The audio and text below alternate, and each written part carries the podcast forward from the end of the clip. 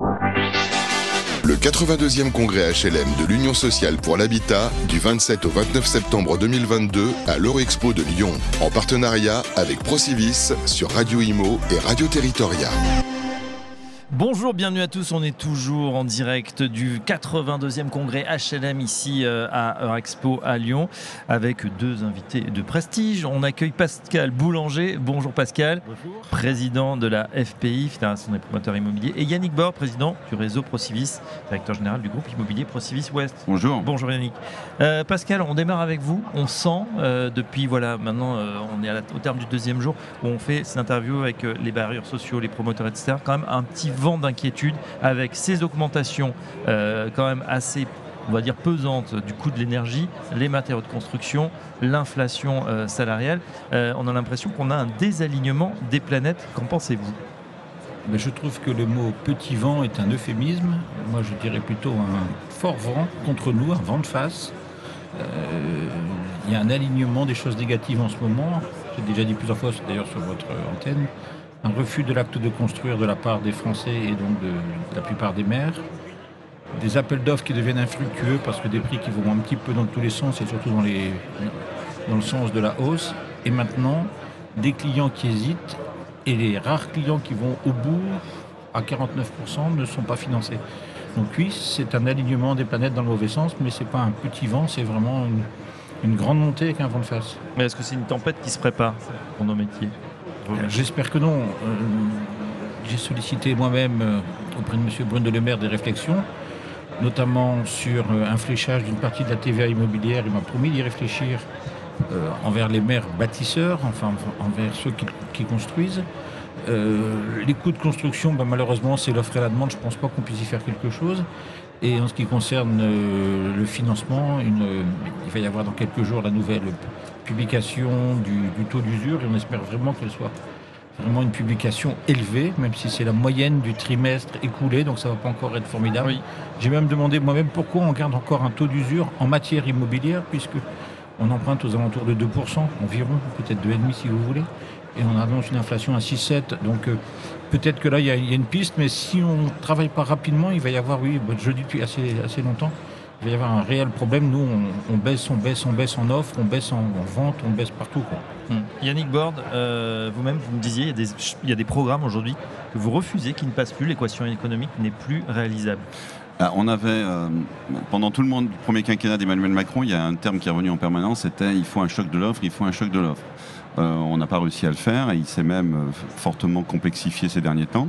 Et c'est vrai qu'aujourd'hui, l'arbitrage euh, pour les opérations immobilières, la difficulté qu'on a, nous, c'est qu'on est sur un cycle long. C'est-à-dire, le jour où vous regardez un terrain, vous êtes sur des hypothèses, sur un espèce de coût de construction du moment et que vous essayez de projeter.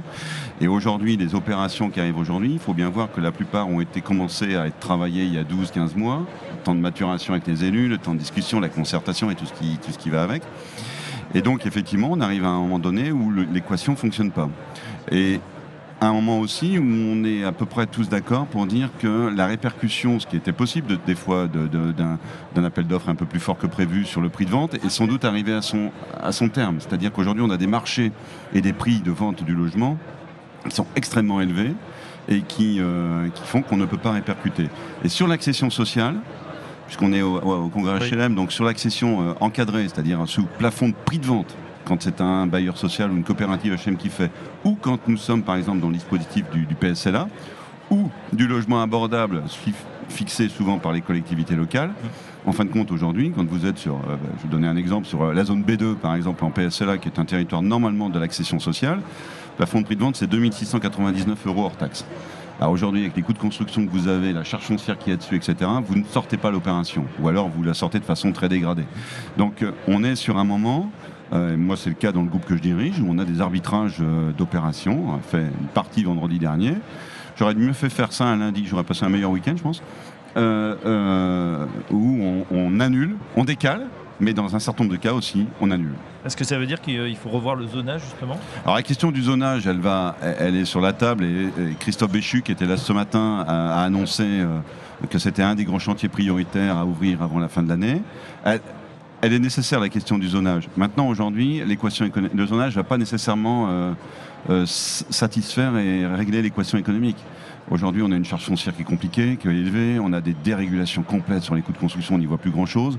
Euh, moi, je souhaite aussi qu'on ait des discussions sur tous les coûts annexes, c'est-à-dire, je ne vais certainement pas me faire des amis, notamment dans la profession de maîtrise d'œuvre sur le sujet, mais quand vous avez des marchés d'architectes qui sont indexés sur les travaux, qui étaient à un certain niveau quand on avait des prix de marché, et qu'aujourd'hui on a des prix de travaux qui sont 30% au-dessus, c'est peut-être pas le même indicateur qu'on doit prendre comme référence. On, a plein de sujets de cette nature-là. Il faut rentrer vraiment dans le détail pour qu'on retrouve un équipe d'opération sans qu'il soit, sans qu'il soit excessif, mais qu'il soit acceptable aujourd'hui pour les opérateurs. Pascal Boulanger, sur la question du zonage, ça peut être une, piste Oui. Une solution? Le zonage était une bonne idée il y a 20 ans.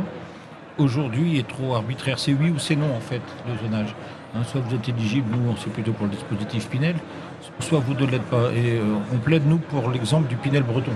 C'est-à-dire que ce n'est plus décidé au niveau de l'État, cette ville est éligible, cette ville ne l'est pas, mais au niveau d'une région où euh, tout le monde, a priori en Bretagne, semble content. Les opérateurs, promoteurs, les, élus, il semble y avoir une espèce de consensus. Donc on, pousse vraiment là-dessus.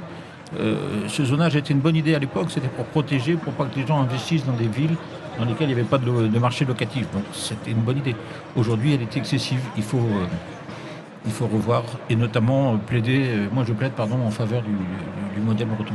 Alors le modèle breton sur la table et puis cette idée aussi de reverser une partie de la, TVA euh, justement pour aider les communes où, ça en est? Est-ce que vous avez été entendu pardon, par rapport aux éléments que vous nous aviez annoncés? C'était en juillet J'ai été fortement écouté, je ne sais pas encore si j'ai été entendu, on verra, mais effectivement j'en ai parlé pas plus tard que jeudi à M.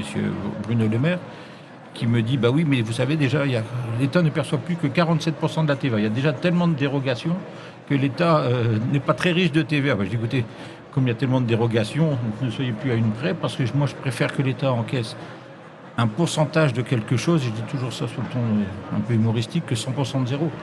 Aujourd'hui, les maires n'ont plus d'intérêt à agir. On l'a déjà dit plusieurs fois, euh, en présence de Yannick d'ailleurs, sur, sur vos ondes. Il faut bien leur retrouver un intérêt à agir. Et, aussi un intérêt à, démontrer quelque chose à leurs administrés en disant écoutez, si euh, on fait cet immeuble, vu ce qu'on peut récupérer en, manne de TVA, on pourrait refaire la piscine, une école. Ça change un peu le principe. et sinon, les maires nous disent en, off et même de façon officielle, moi j'ai pas d'intérêt et j'ai pas envie. Bon, Bercy va peut-être euh, se pencher sur la question. Euh, une dernière question justement parce que le programme est riche et dense ici euh, dans ce 82e congrès HLM justement. c'est un temps fort hein, de, la vie de, nos, de, nos, métiers. Qu'est-ce que vous pensez de ce, ce cru 2022 Mais il m'a l'air encore plus nombreux. Alors j'ai pas les stats du tout, mais il m'a l'air, en termes d'effectifs, l'année dernière c'était à Bordeaux, il y avait déjà beaucoup de monde, j'ai l'impression qu'il y en a encore un peu plus, mais je n'ai pas les chiffres, c'est vraiment une impression. Et comme on disait tout à l'heure en, début d'interview, les gens me paraissent tous inquiets. L'année dernière, ils étaient perplexes, cette année, ils sont inquiets. Ouais, perplexes, mais on était quand même sur une, une bonne dynamique. Là, la machine commence à se gripper. À la machine fait, tiens, pour filer la métaphore euh, allez, euh, euh, nautique, hein, on a parlé de la Bretagne tout à l'heure. Qu'est-ce qu'on fait dans ces cas-là? On affale les voiles, on attend de voir un peu si le gros temps se lève. Émile bah, je pense qu'il faut faire un peu entre les deux, c'est-à-dire que c'est un congrès qui est important parce qu'on est dans un moment où il y a énormément de questions. C'est un congrès qui est important aussi parce qu'on est au début d'un quinquennat, donc je pense que nous, on est sur un temps long dans la question du logement. Le, gouvernement, il doit prendre des mesures dans les six prochains mois et nous dire surtout, voilà, on les, qu'on les construit ensemble et elles sont là pour les cinq ans. Euh, et après, il y aura effectivement, il y a des phénomènes conjoncturels, il y a tout un tas d'autres facteurs aujourd'hui qui compliquent euh, nos métiers. Donc on voit des gens, euh, certes, qui se questionnent et qui sont inquiets. Je vois aussi beaucoup d'énergie pour essayer de réfléchir, essayer de trouver des, des, solutions, beaucoup d'imagination, beaucoup d'innovation. Les ministres sont passés. Euh, moi, j'ai écouté Christophe Béchu ce matin. Euh, la transition énergétique, elle est sur la table et je pense que tout le monde aujourd'hui se l'approprie. Euh, maintenant, il va falloir trouver à un moment donné la bonne équation entre toutes nos ambitions et le contexte financier économique qui, lui, est quand même très incertain. Bon, à suivre, affaire à suivre en tout cas, messieurs. On sent euh, l'énergie qui vous anime malgré euh, peut-être une certaine perplexité ou inquiétude en ce moment. Merci Yannick Bord, président du réseau ProCivis. Merci aussi notre partenaire hein, qui nous héberge euh, sur son stand Radio Imo Radio Territoire. Merci également à Pascal Boulanger, président de la FPI. À très bientôt, messieurs, sur nos ondes. Merci. Le 82e congrès HLM de l'Union sociale pour l'habitat du 27 au 29 septembre 2022 à l'Eurexpo de Lyon, en partenariat avec Procivis sur Radio Imo et Radio Territoria.